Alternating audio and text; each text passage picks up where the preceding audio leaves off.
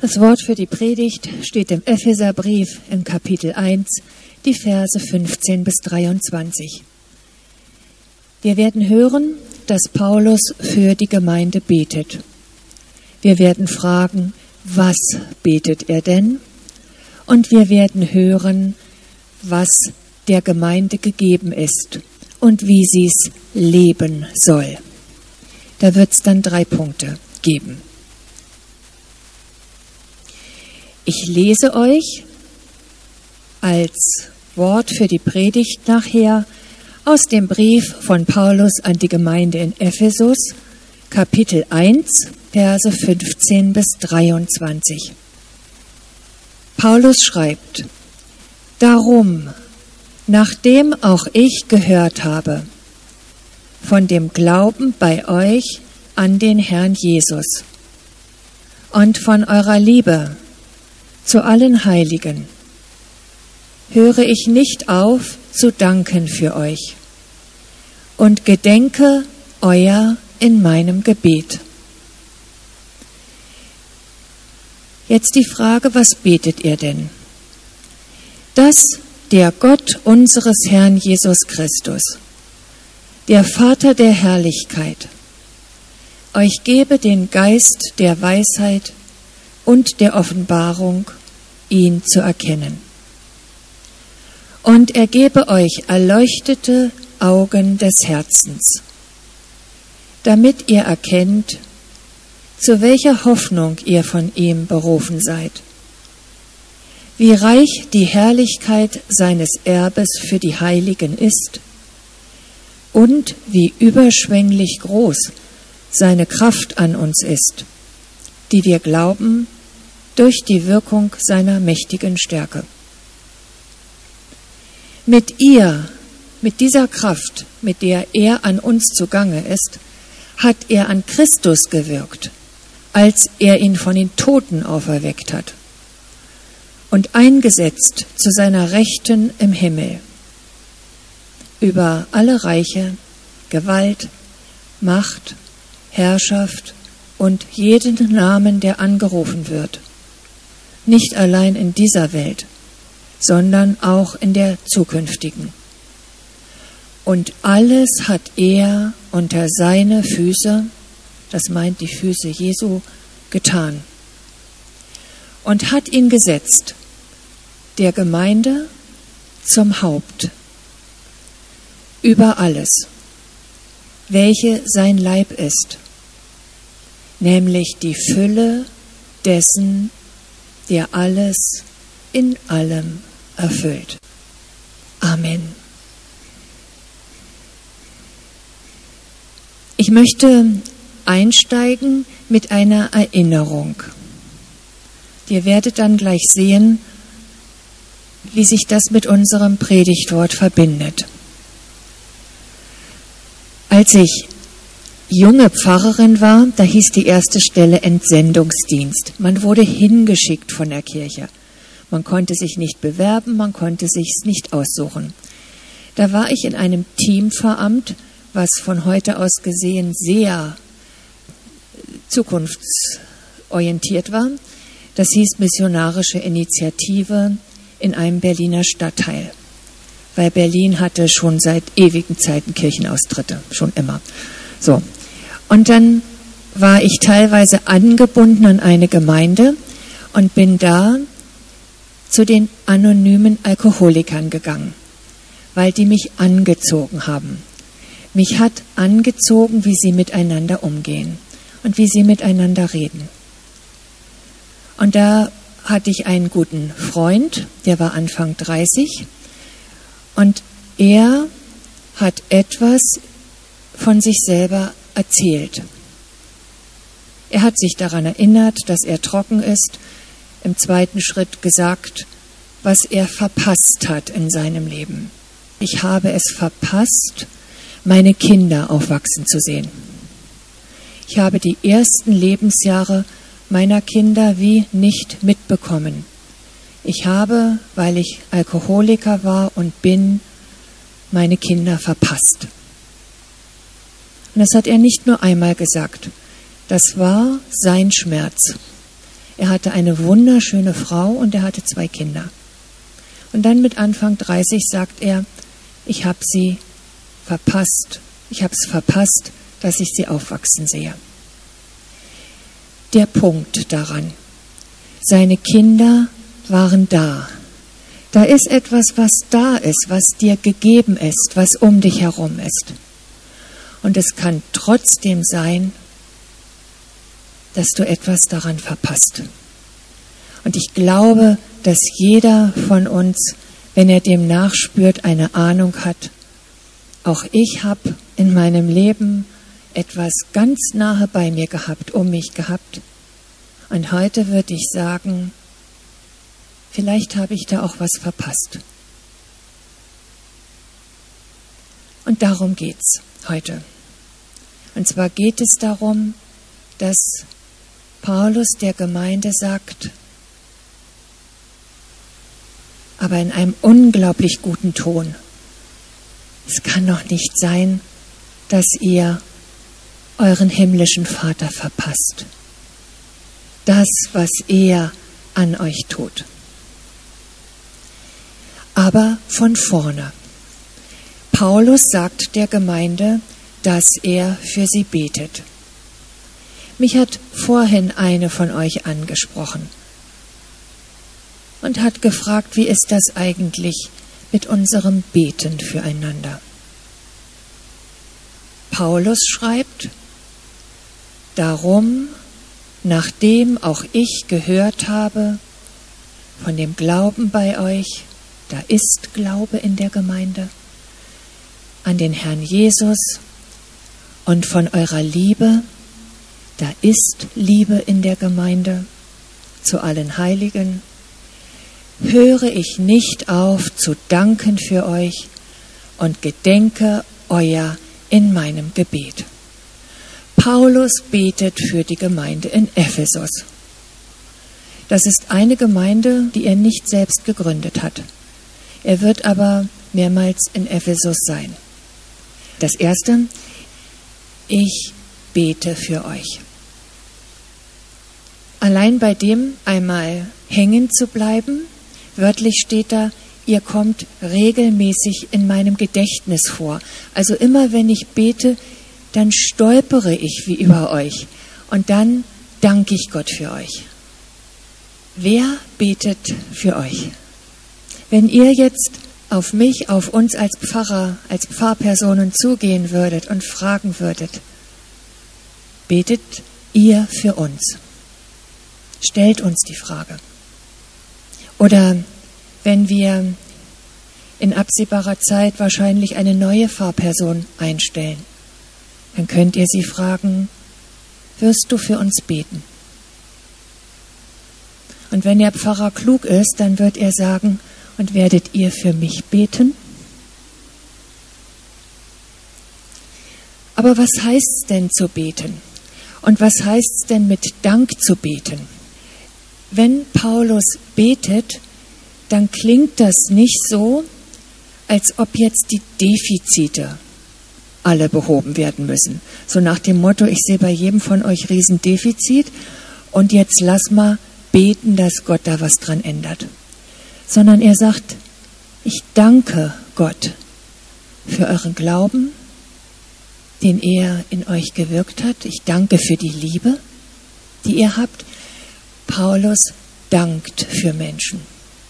Und vielleicht auch da die Frage an uns, haben wir das eigentlich einmal erlebt in letzter Zeit, dass jemand für uns gedankt hat?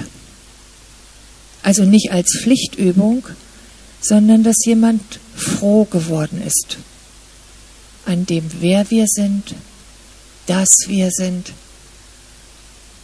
das ist die Art, wie Paulus mit der Gemeinde redet. Ich danke Gott für euch. Das Zweite, was bittet er nun? Wenn ich mir ausdenken würde, was bittet man denn für eine Gemeinde, dann würde ich sagen, Gott lass krachen. Mach mal was Anständiges, was jeder sieht.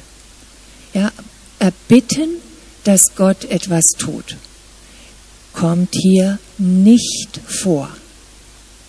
Man könnte auch sagen, irgendwas, dass mal einer vor den Augen von allen anderen gesund werden darf. Durch Gebet. Gott, lass krachen. Paulus, nix davon. Paulus sagt, ich bitte, dass das, was Gott in euch wirkt, dass das eurem eigenen Sehen zugänglich wird.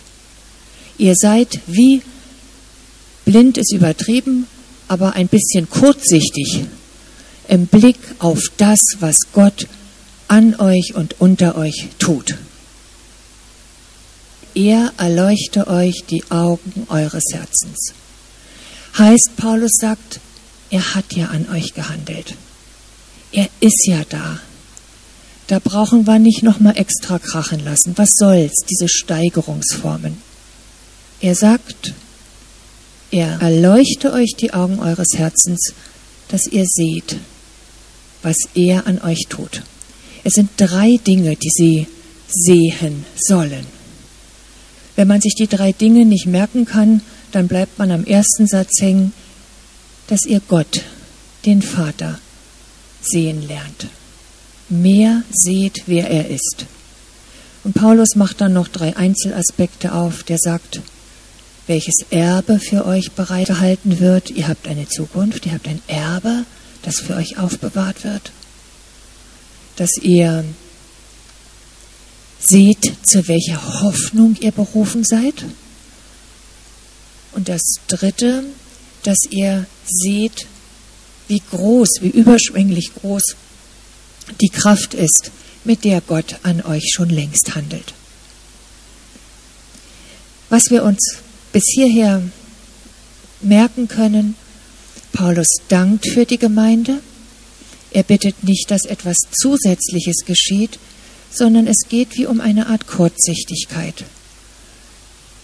Dass ihr sehen möchtet, was Gott an euch und unter euch getan hat und tut. Und hier komme ich zu meinem Beispiel vom Eingang. Dieser junge Mann der hatte seine Familie, der hatte seine Kinder. Man musste nicht darum bitten, dass er eine Frau und Kinder findet. Die waren ja da. Aber dass er es leben kann, dass er das, was ihm mit der Familie gegeben ist, tatsächlich sieht und wahrnimmt. Er hat es ja dann gemacht. Er ist ja trocken geworden. Aber er sagt, vorher waren sie da und ich hab's nicht gesehen. Ich habe meine Kinder nicht wahrgenommen.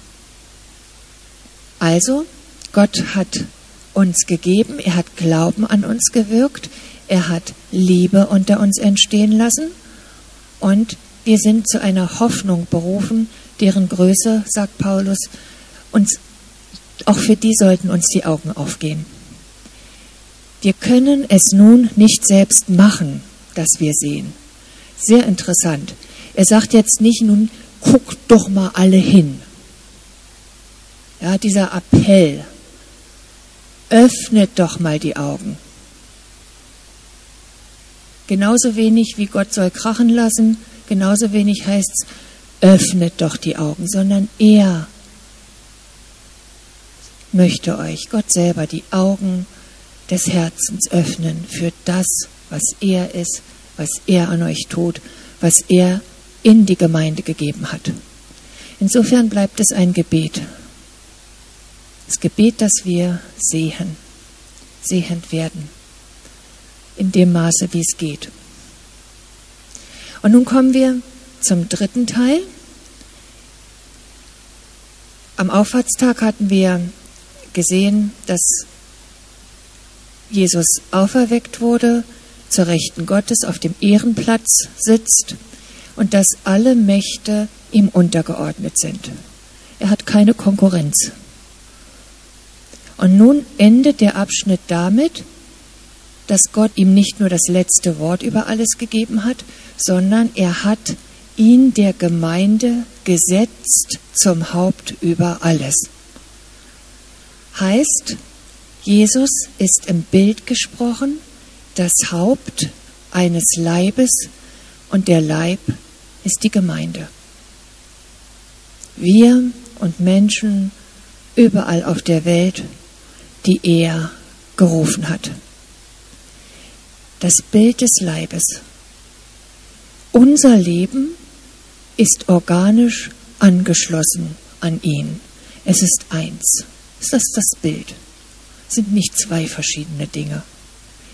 Er ist das Haupt der Gemeinde, welche sein Leib ist, nämlich die Fülle dessen, der alles in allem erfüllt. Gemeinde ist Fülle. Und zwar nicht, weil Gemeinde viele Stellenprozente hat oder nicht, weil Gemeinde wahnsinnig viele interessante Menschen hat, sondern weil er Teil der Gemeinde ist, Haupt der Gemeinde. Gemeinde ist Fülle, das sind so große Worte, ist fast zu groß, um sie so ungeniert auszusprechen, finde ich. Aber es ist so gemeint. Wie zeigt sich, das ist jetzt der Schluss der Predigt, wie zeigt sich das, diese Fülle? Ich habe am Auffahrtstag gesagt, und diese drei Dinge, die durchziehen auch unserem Abschnitt, dass es dreierlei gibt, was uns gegeben werden muss. Es gibt Dinge, die sind uns zugänglich.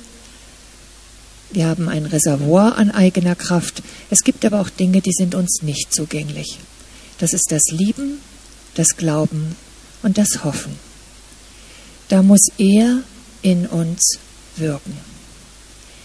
Gemeinde, die Fülle ist, die im Anschluss an ihr Haupt, an Jesus lebt, die glaubt, die hofft, die liebt. Frage, wie lässt sich das übersetzen in unser Leben hinein?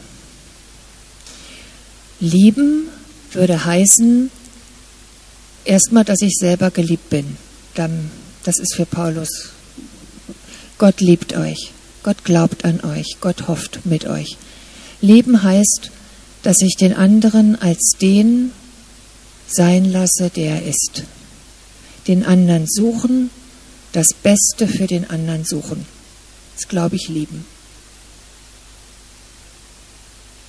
Den anderen meinen, den anderen suchen, dem anderen auch einen Neuanfang ermöglichen.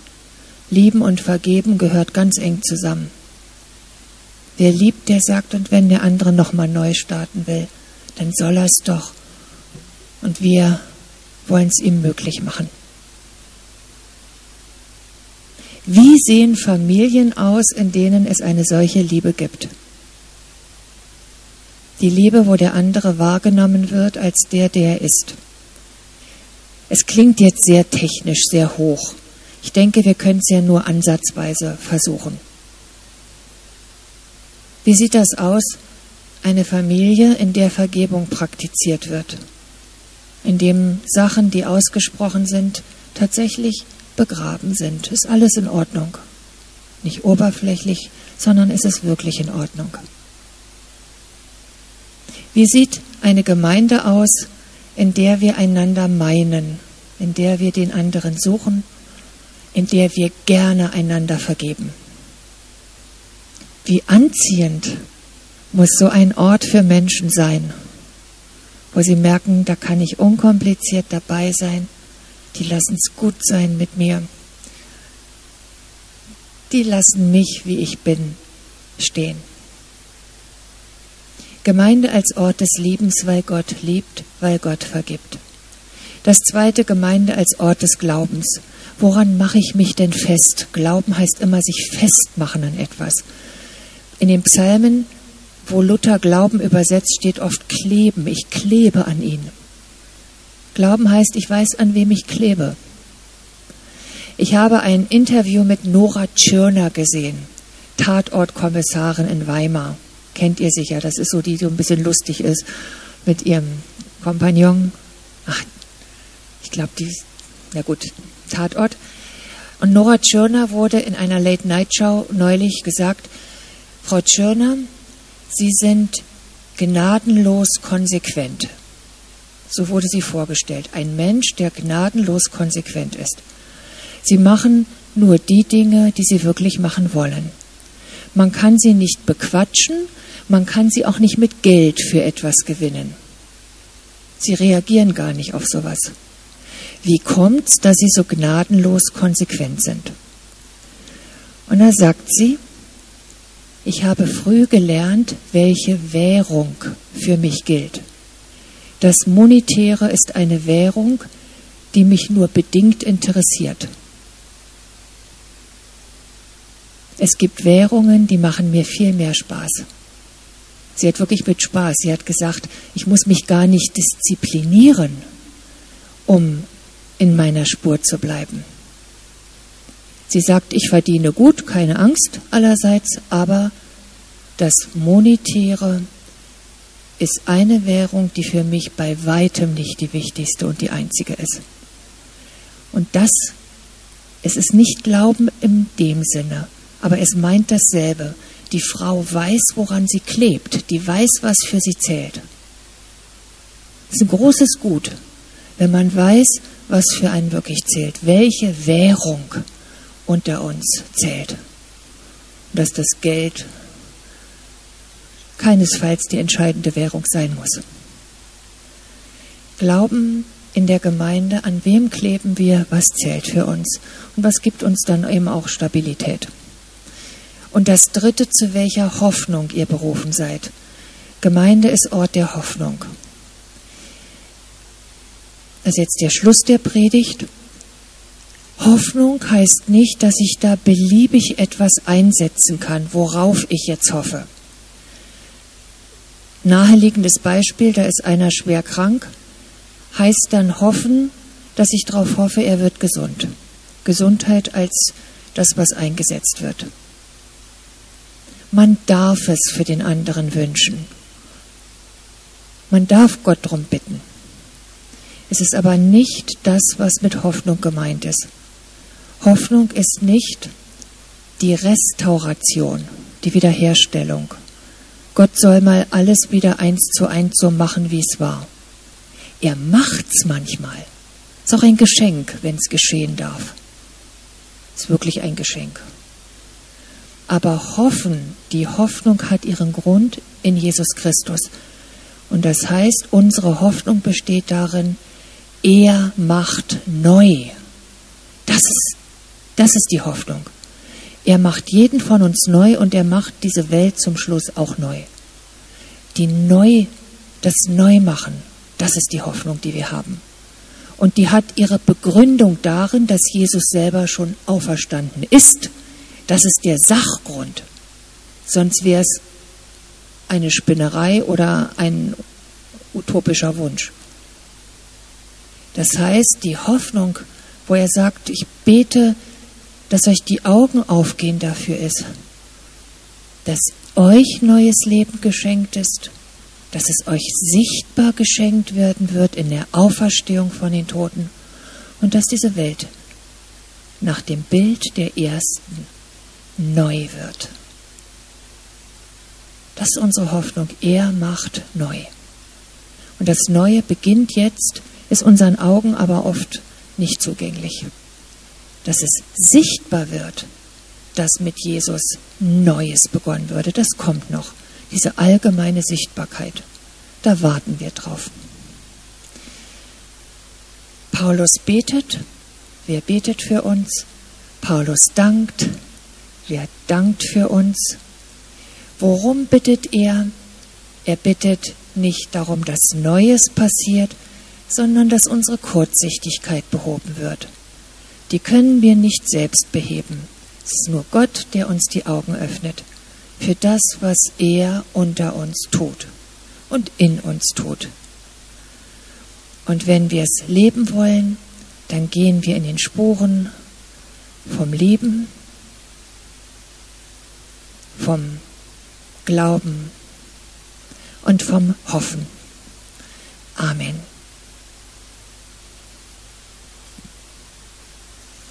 Lieber Vater im Himmel, wir machen es so wie Paulus und wir danken dir für das, was du unter uns geschaffen hast. Du bist mit jedem von uns und mit uns als Gemeinde unterwegs. Du hast Glauben in uns gewirkt und Liebe und Hoffnung. Und wir möchten die Bitte des Paulus gern auch für uns gelten lassen, dass wir nicht kurzsichtig sind. Öffne du uns die Augen für das, was du tust in uns und unter uns.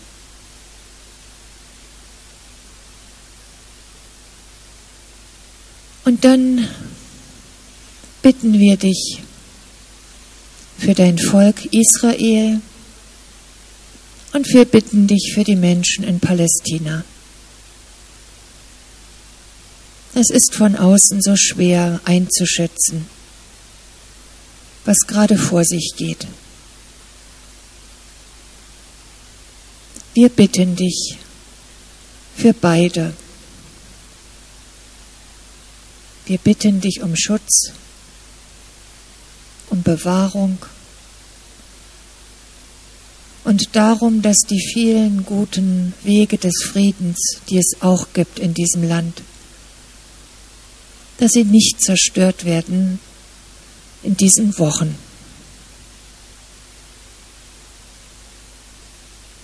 Wir danken dir, dass du Gott bist deines Volkes und Gott über alle Völker. Amen. Gott, der Vater der Herrlichkeit, er gebe uns den Geist der Weisheit und der Offenbarung, ihn zu erkennen. Er gebe uns erleuchtete Augen des Herzens, damit wir erkennen, zu welcher Hoffnung wir von ihm berufen sind, wie reich die Herrlichkeit seines Erbes für die Heiligen ist und wie überschwänglich groß seine Kraft an uns ist, die wir glauben durch die Wirkung seiner mächtigen Stärke. Im Segen tritt Gott dir an die Seite. Er segnet dich und er behütet dich. Er lässt sein Angesicht leuchten über dir und er ist gnädig mit dir. Er hebt sein Angesicht über dich und gibt dir Frieden. Amen.